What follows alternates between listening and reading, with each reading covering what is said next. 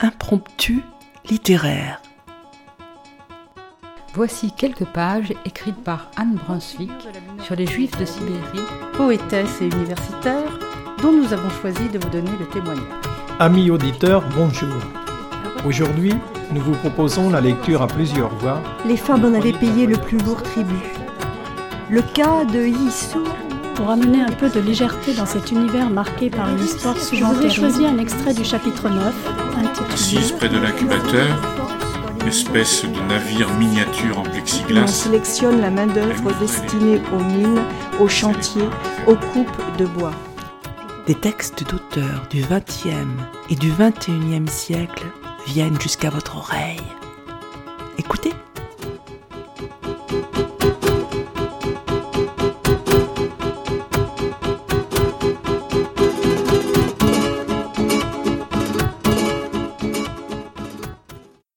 Amis auditeurs, bonjour.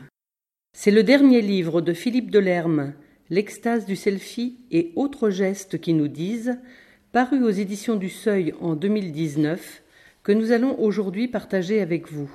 Comme à son habitude, l'auteur observe, sans jugement, mais avec un certain amusement, ses concitoyens et traque tous ces petits gestes qui nous disent le selfie, bien sûr, mais aussi le vapotage, déambuler avec un verre de vin.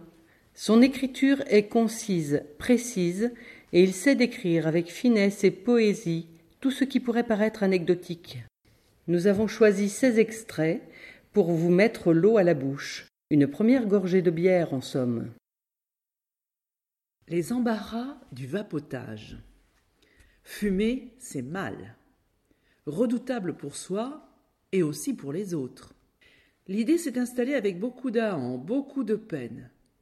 Davantage que les phrases dissuasives, davantage que les photos apoplectiques de muqueuses rongées, l'anonymat des paquets de cigarettes aura fini par l'emporter. Ou presque. Mais c'est sans doute dans la gestuelle que le besoin de fumer subit sa récession la plus spectaculaire. Avec le vapotage, l'aveu public de l'addiction a pris une apparence un peu furtive, un peu honteuse.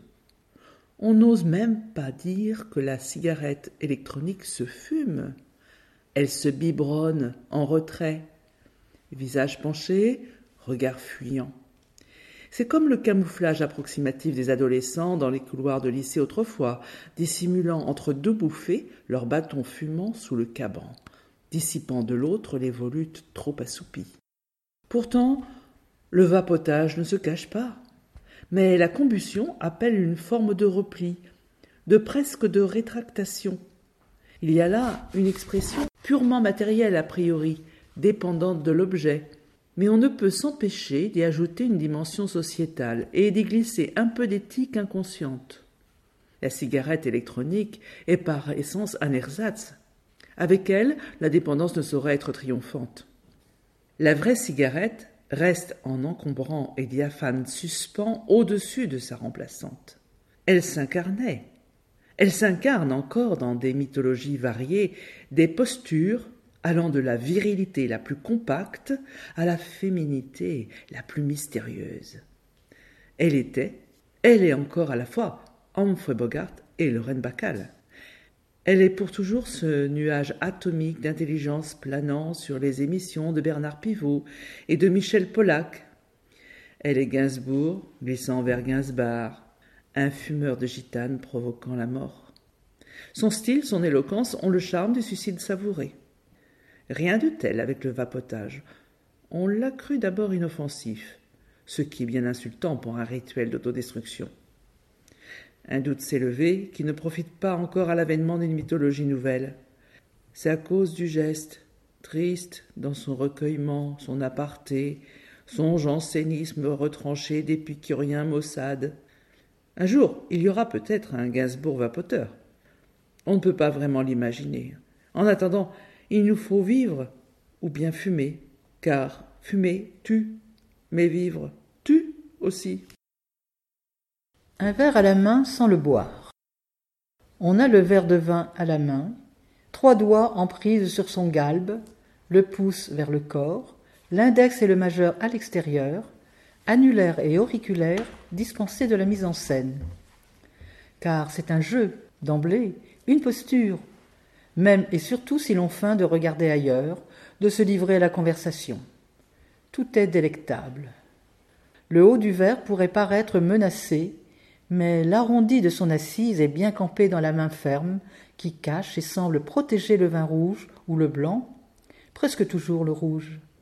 C'est un geste du soir, plutôt quand on est deux, que les paroles peuvent s'espacer, laisser la place à des clairières de silence. On dînera peut-être, ou presque pas. Ou bien on a dîné, si peu, il y a longtemps déjà, on n'a bu que de l'eau. C'est mieux quand il fait nuit dehors. On déambule de pièce en pièce, de lampes basses en livres dispersés. On a mis de la musique doucement. Une pavane pour infante défunte jouera si bien la partition d'un soir qui veut se prolonger, qui se prolonge. Parfois, quand on est dans le métro aérien, on passe tout près des appartements, et l'on voit une femme qui quitte une pièce, un verre à la main, comme pour célébrer son temps et son espace. On en vit sa silhouette calme et détachée, absente et cependant les rideaux ne sont pas tirés. Elle a cette façon d'aller sans aller quelque part. Un verre de vin à la main, on a en soi ces images anciennes, entreaperçues, cette maîtrise devinée, toutes ces voluptés lointaines découpées par le trafic. On ne prend pas un verre, on garde un verre dans sa main. On a goûté le vin à peine, ou pas. On ne s'en souvient plus. Ce n'est pas vraiment ce qui compte. Il s'agit de tenir, de retenir, de différer, de ne rien entamer. Le jeu est là. Comment vient ce pouvoir? À tout instant du jour, au plus noir de chaque insomnie, on s'est senti avalé par le temps. Et voilà qu'on commande, simplement parce que le vin est à la portée, que l'on n'engloutit pas, qu'on se refuse même à déguster, même à humer. C'est si bon d'inventer cette distance de la coupe aux lèvres, mais le plaisir n'est pas en cause. Le vin ne sera pas meilleur de toute cette attente. Ce qui est bien, c'est d'être soi, que la main soit si ronde, que l'on devienne l'élégance un peu flatteuse d'un geste faussement distrait, l'éternité d'une soif qui jamais ne s'étanche. Mémoire sur le bout du doigt. L'index se promène sur l'écran de la tablette ou du smartphone. Des images passent. Parfois le doigt s'arrête, un sourire naît au fond des yeux. Un peu de passé proche vient à la surface.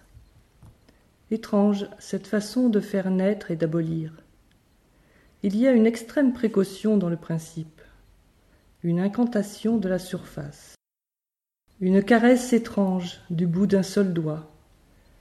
On n'exhume pas, on ne consulte pas, on apprivoise. On dirait bien que le smartphone ou la tablette ont changé la nature de la mémoire. La scène n'est pas miraculeuse, elle a été ordonnée, désirée. Les souvenirs semblent obéir. Mais ce n'est pas du tout comme une photo que l'on tient, que l'on oriente, qu'on colle aux quatre coins. La vie est là, mais de l'autre côté de la paroi. Le doigt qui la suscite, qui l'invite et la fait disparaître, ce doigt-là ne fait que semblant de commander. Il touche sans toucher, il vénère, il effleure. Il voudrait peser toujours moins, s'effacer, devenir juste un souffle. Du coup, c'est le passé qui semble mis en cause. A-t-on vécu vraiment ou n'a-t-on fait que frôler sans atteindre? Il y a une résignation dans ce cérémonial infinitésimal, dans ce silence. Du bout du doigt, on ne peut qu'approcher, ou pas même. Il reste comme un doute dans cette proximité si lointaine. On fait glisser sur un miroir ce qu'on a cru tenir, tout ce qu'on a cru faire. Du bout de ce seul doigt qui ne veut rien effaroucher, rien ne coûte plus rien. On découvre comme un raffinement de soi-même, comme une lassitude aussi, par trop d'évanescence. C'est tellement parfait, tellement détaché. Les enfants, les amours, les paysages aimés se succèdent à l'horizontale, tracent un sillage sur la patinoire et s'envolent et se noient. du bout du bout du doigt sous le glacier de la paroi. La sagesse du pointeur. À la pétanque, le tireur est la vedette. D'un lancer ample et vif, il bouleverse les valeurs établies, envoie caramboler la boule qui tenait, celle qui se trouvait tout près du cochonnet. Un son clair, triomphant, signe la perfection de son tir.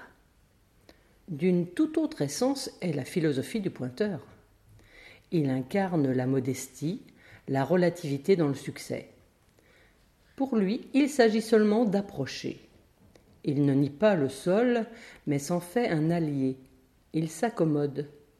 Quand il s'accroupit dans le cercle où les pieds sont tanqués, bien parallèles et sages, il prend le temps qu'il faut pour examiner chaque aspérité, chaque méplat de la surface, chaque piège.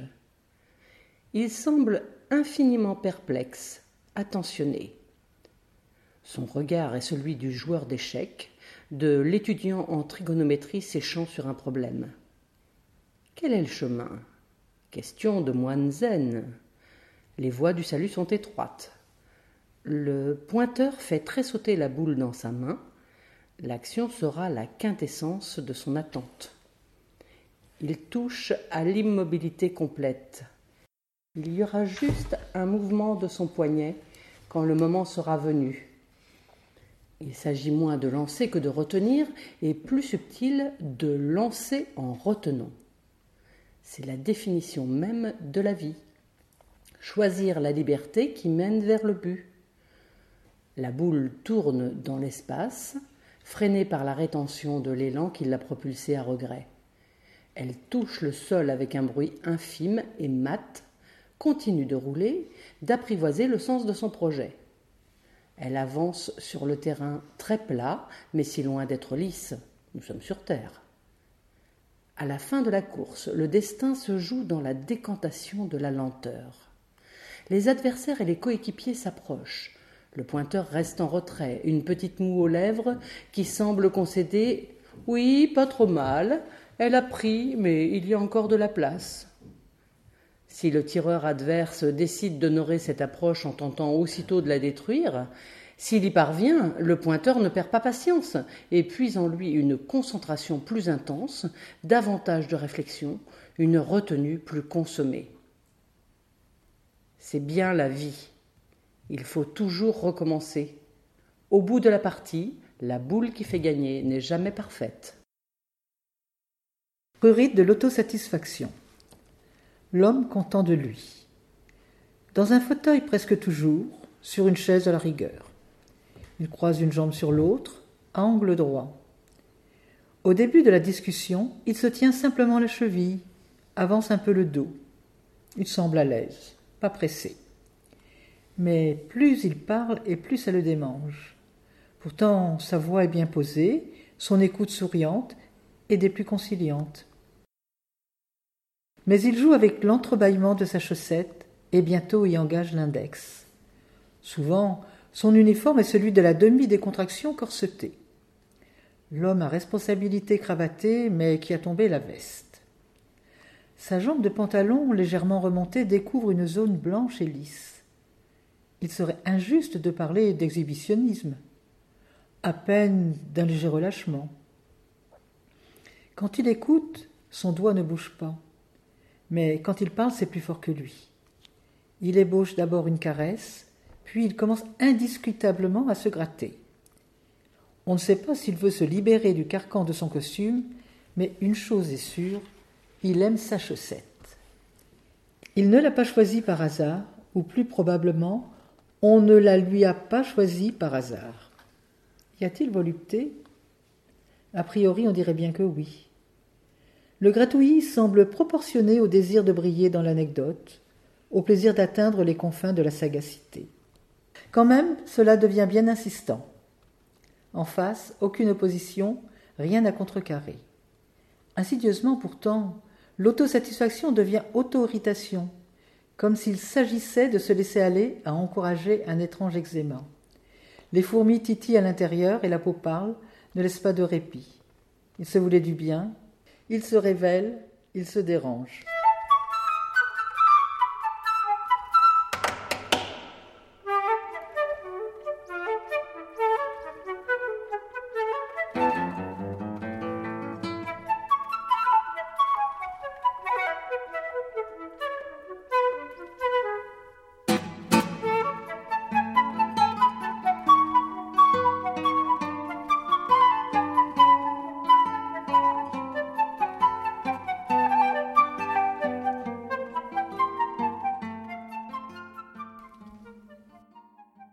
Le coup de hanche et la mémoire. Un des premiers gestes du jour, avant le café sur le feu, la touche enfoncée de la radio. Presque un réflexe. On ouvrait les volets, et dans le même mouvement, on avait ce retrait de la hanche droite. Ça ne manquait jamais. Le chat rentrait de ses errances nocturnes. Il avait vu de la lumière, ou plus secrètement senti que la maison reprenait vie. C'était encore la nuit. Les premières fois, on avait eu un peu d'appréhension, peur d'une maladresse réciproque, de ne pas lui laisser assez de place, crainte qu'il nous griffe. Mais non. D'emblée, le mouvement était parfait. Un infime frôlement le long de votre cuisse, une précipitation presque simulée, tant elle était devenue rituelle. On lui lançait le genre de phrases qu'on se croit obligé de prononcer dans ces cas-là, une plaisanterie un peu commune sur ces frasques supposées. Le silence en retour signifiait Parle si ça t'amuse, je sais que tu vas me donner mon lait. Les rôles étaient distribués paisiblement, dans une sérénité fourrée, le jour pouvait venir. Puis les années avaient passé, le chat était mort. Un matin soudain on s'était dit Toujours cette petite contorsion en ouvrant les volets, c'est fou. Il est mort il y a quinze jours au moins. À la tristesse se mêlait une fierté certaine. Je l'ai gardé dans mon corps. Je n'oublie pas. Bien sûr, c'est là que commençait l'oubli. D'abord, ne plus ouvrir mécaniquement les volets, mais se regarder faire, sentir l'envie de se déhancher. Du coup, la réprimer. Le geste est presque là, le cultiver serait obscène. Et cette idée qui vient, cruelle, tout cela ne se commande pas. J'ai effacé le chat à la seconde où j'ai pensé m'en souvenir toujours. D'une seule main la clémentine. La clémentine a la bonne taille. Elle vient se lever dans la main et y trouve sa juste place. On l'éprouve du pouce. Sa consistance n'est ni dure ni molle. Sa peau, légèrement grenue, est agréable, sans sophistication soyeuse ni rugosité. On l'emporte partout. Au fond du sac, elle se glisse sans effort, ne tâche pas, ne pèse rien. On peut l'extraire à tout moment, dans un moment creux de préférence. Manger une clémentine est un rite consenti par tous les entourages, une petite virgule concédée sans dégoût ni restriction dans les voyages automobiles ou les trajets ferroviaires. La volonté suprême est de commencer à la dépioter d'une seule main, de l'abandonner du regard en continuant de lire un livre ou de consulter son smartphone. Quand la peau est trop fine, cela résiste un peu, mais elle a d'ordinaire une souplesse conciliante. Il faut insister au passage du filament central, précieusement préservé dans la consommation domestique quand on veut en faire la mèche d'un mini lampion, mais arraché, sacrifié dans la dégustation ambulante. Cela semble une gageure, et pourtant on y parvient toujours. On tient l'écorce entière et le fruit dans la paume. Un parfum frais, léger, commence à s'épancher. On sait qu'il n'incommode pas les autres, leur dit des souvenirs de cours d'école avant l'étude du soir ou d'hivernance. C'est qu'il est temps d'abandonner l'indifférence et de consacrer ses deux mains à la séparation des tranches. Là encore, la clémentine ne fait pas sa coquette. Sa bonne volonté fait penser à Paul et Virginie, un monde où les melons seraient nervurés pour que les humains puissent y découper des parts satisfaisantes. Mais dans la bouche, le fruit sage et conditionné n'en explose pas moins, calme la soif, la faim, laisse planer dans les wagons entiers cette question troublante. Est-ce la clémentine qui sent Noël ou Noël qui sent la clémentine? La plage du chagrin. On va chercher la tempe. On va glisser le dos du doigt contre la joue tout doucement. Assis face à face à une table de café.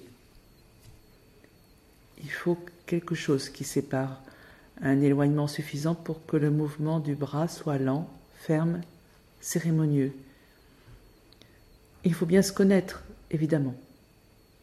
Il faut que le silence soit installé depuis un bon moment, que les conversations, les enjouements tout autour soient devenus presque insultants. On est dans la tristesse de l'autre. on ne peut la partager vraiment avec des mots. Subira-t-on une esquive, un refus, un détournement du visage? On sait bien que non, qu'on peut oser. Il y a une géographie précise à respecter, de la tempe à la joue, en arrêtant le doigt bien avant la commissure des lèvres. Oui, c'est là que ça se passe. Un partage qui se veut consolant, mais ne se fait pas d'illusions. Le dos du doigt trace une sorte de cicatrice douce qui reconnaît le chagrin, le mal de vivre. C'est une blessure à l'envers. On n'a pas l'impudence de vouloir penser la plaie, on accompagne. Je sens, je crois ce que tu sens, et je suis assez loin pour me vouloir tout près. Je fais passer l'envers de mon index sur cette plage presque abstraite où je ne toucherai ni ta bouche ni tes cheveux. Et je souris à peine, et d'un air si navré, et tu hoches la tête imperceptiblement. Oui, c'est si dur. Rien n'y changera rien. Effleure-moi quand même, tu ne peux davantage. Merci de le savoir. C'est tellement mieux que parler. Ce n'est plus tout à fait se taire. Acquiescer sans bien savoir à quoi. Peu importe les propos qui ont précédé. Ce qui compte, c'est qu'on ne vous demandait pas une raison précise, pas la promesse d'un rendez-vous, d'obéissance à un ordre, fût-il différé. Non, une parole qui réclamait juste un accord de principe, ou bien même seulement la preuve que vous étiez bien en train d'écouter. Souvent, celui qui parle se contente de ça.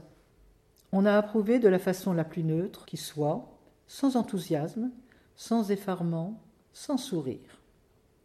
On a commencé à hocher la tête, c'est normal.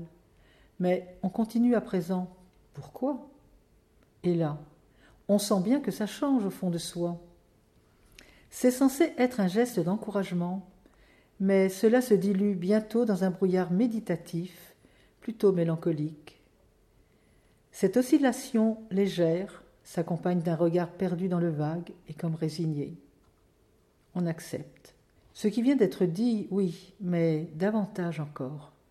Ce que l'on est, ce qui nous est promis, et une fatigue intérieure qui échappe malgré soi. Rien de grave, mais quand même une façon de dire que les choses sont tracées, irrévocables et tièdes, trop acceptables et bien trop acceptées. Souvent on clôt la séquence en penchant une fraction de seconde la tête de côté, en haussant les sourcils dans une évocation presque palpable du doute ou de l'incertitude, mais davantage encore de l'assentiment au doute et à l'incertitude. Et ce n'est pas si mal au bout du compte de n'être sûr de rien, de vivre et d'acquiescer sans bien savoir à quoi. Merci, Isabelle Carré. Jeu de paume. Quel geste viril. Il s'effectue de préférence au cours d'une manœuvre un peu délicate, quand une concentration classique, les mains empoignant fermement le volant, semblerait requise. Avec une expression impavide, et souvent un majouillement de chewing-gum, comme une métaphore supplémentaire de décontraction affichée, l'automobiliste de paume fait son grand numéro. Il n'a pas besoin de ses doigts. Sa maîtrise de l'engin, il l'a dans la peau, dans la pogne. Un grand tourniquet du volant dans un sens, puis dans un autre, c'est James Bond au créneau. Il y a une idée de légèreté dans le projet. Je m'appuie à peine sur la surface des choses et elles m'obéissent. Pourtant, curieusement, cette volonté d'effleurement recèle une violence à la fois arrogante et légèrement bestiale. C'est à cause de la paume déployée, exhibée, une sensualité de petit mec qui juge les autres hommes timorés et pense que les femmes ont trouvé leur permis de conduire dans un baril de lessive. On peut, c'est évident, conduire sans se servir de ses doigts. Mais là, cela veut tellement dire je suis plus fort, plus désinvolte, plus futé, plus rapide, qu'au lieu de susciter l'admiration espérée, le frimeur est tout de suite détesté. Il sait bien qu'il est vu, mal vu.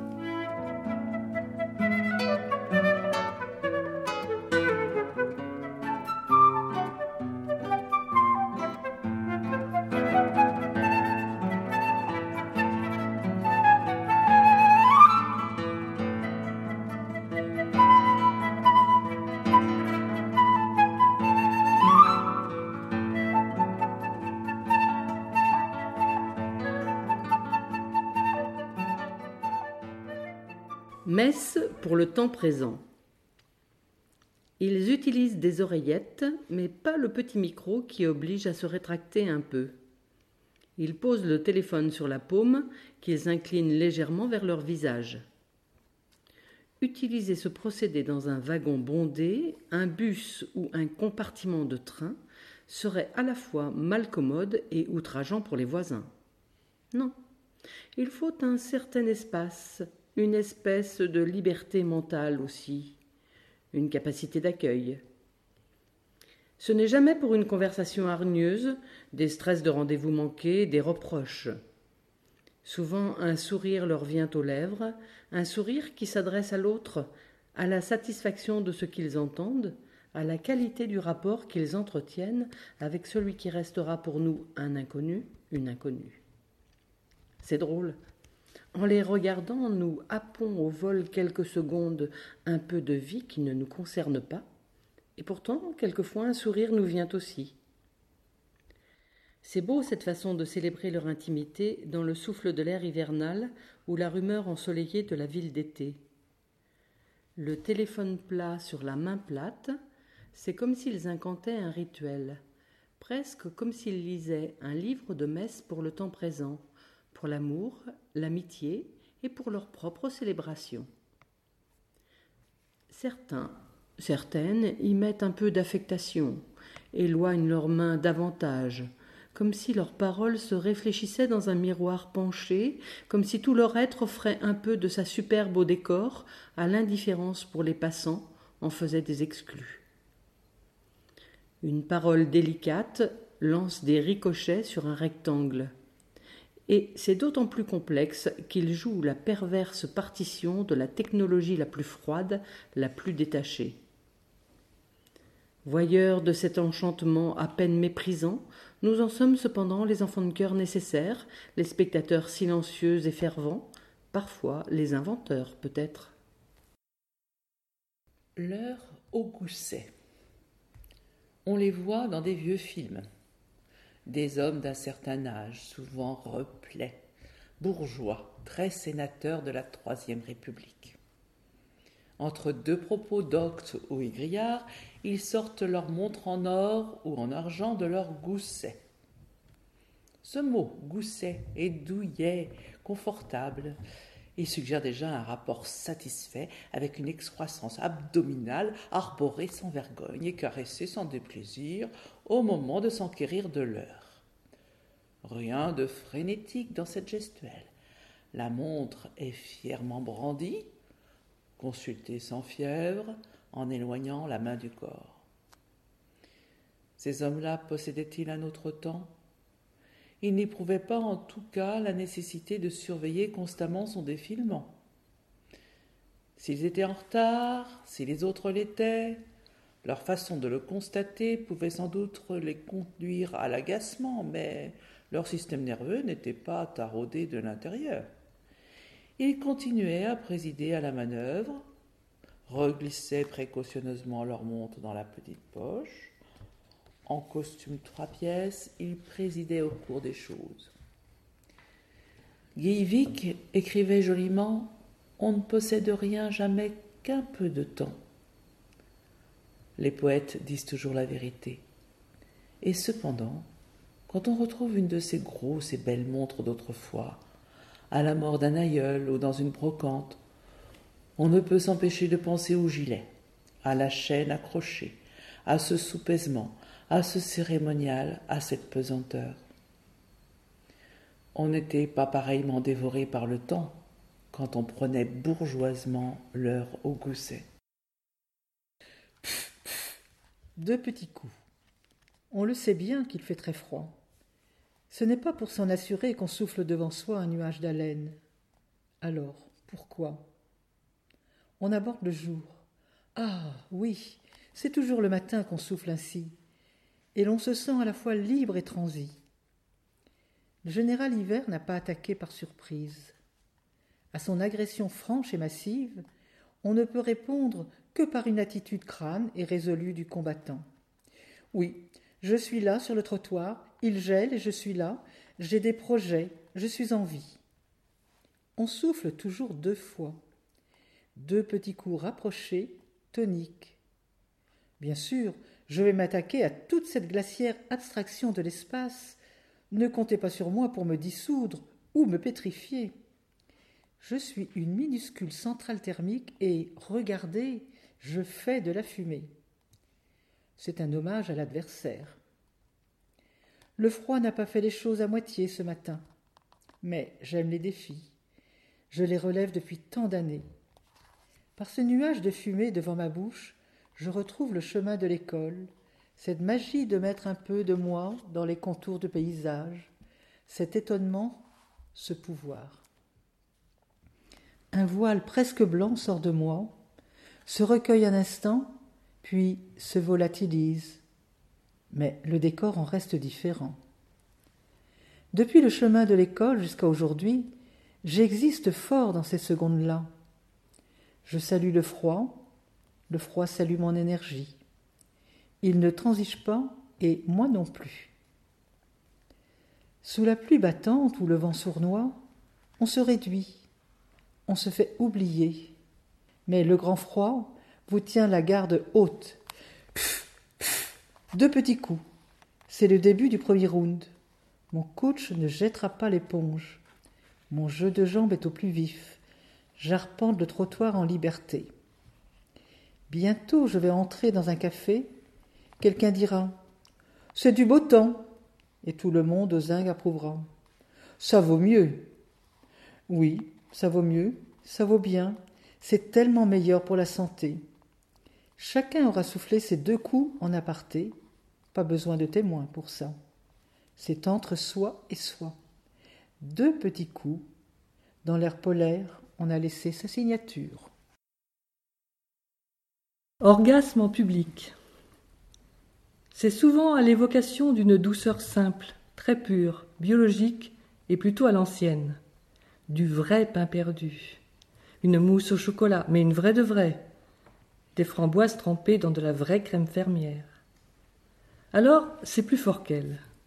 Rien qu'à l'idée, elle ferme les yeux, renverse la tête en arrière, se cambre délicieusement et pousse un hum presque guttural, venu du plus profond de la plus irrépressible volupté.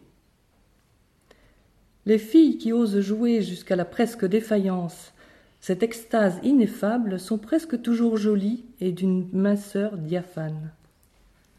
Ce sont les mêmes qui à table refusent à peu près tout, éludent d'un sourire là la proposition de reprendre d'un plat, développent des stratégies savantes pour que leur quasi-anorexie reste à la fois dissimulée et courtoise.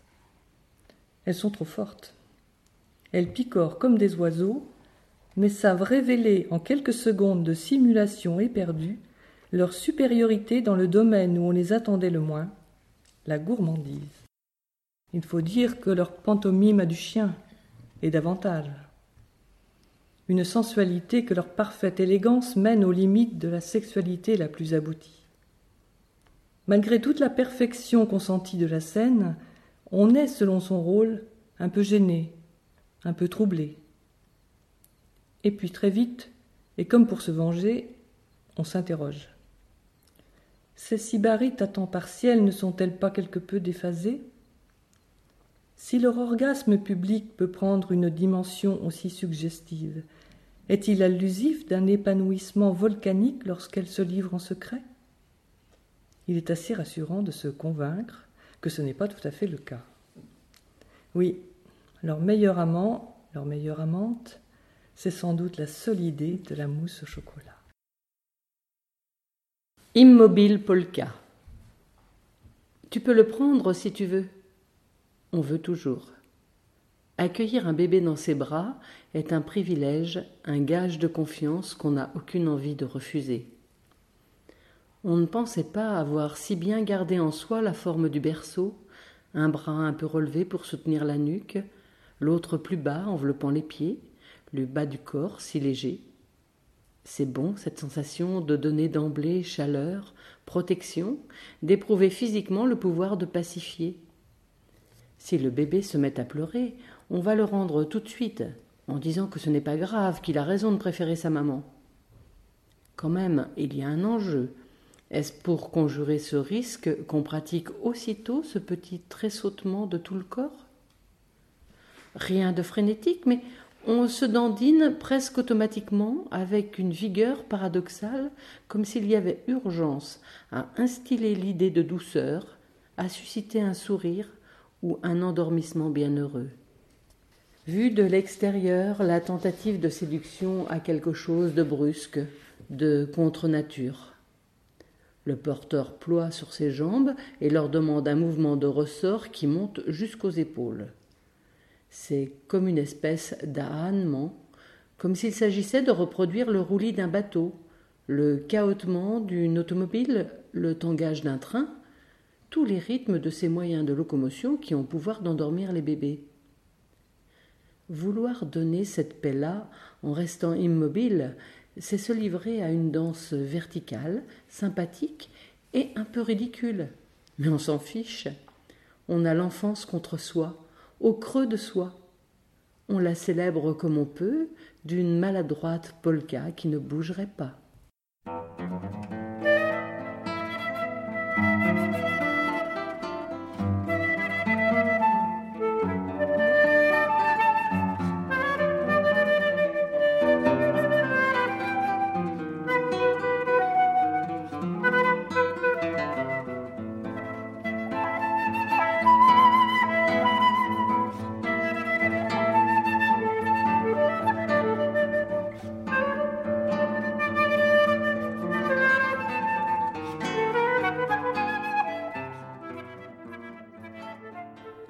Espérons que ces quelques extraits vous donneront envie de découvrir l'ensemble de ces nouvelles et lesquelles de nos travers ont fait l'objet de l'observation minutieuse de Philippe Delerme.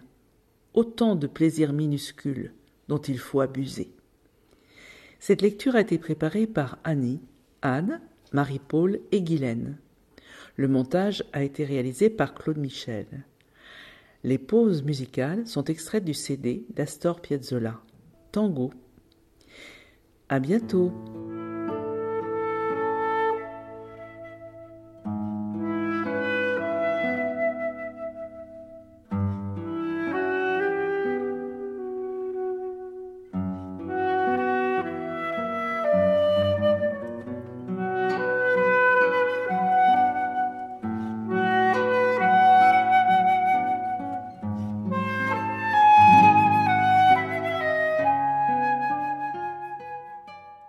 Chers auditeurs, si vous souhaitez réagir à cette émission, en connaître les horaires, la télécharger, nous rejoindre, rendez-vous sur le site de Radio G 101.5 ou sur le site de l'émission www.impromptu.fr. Vous nous y retrouverez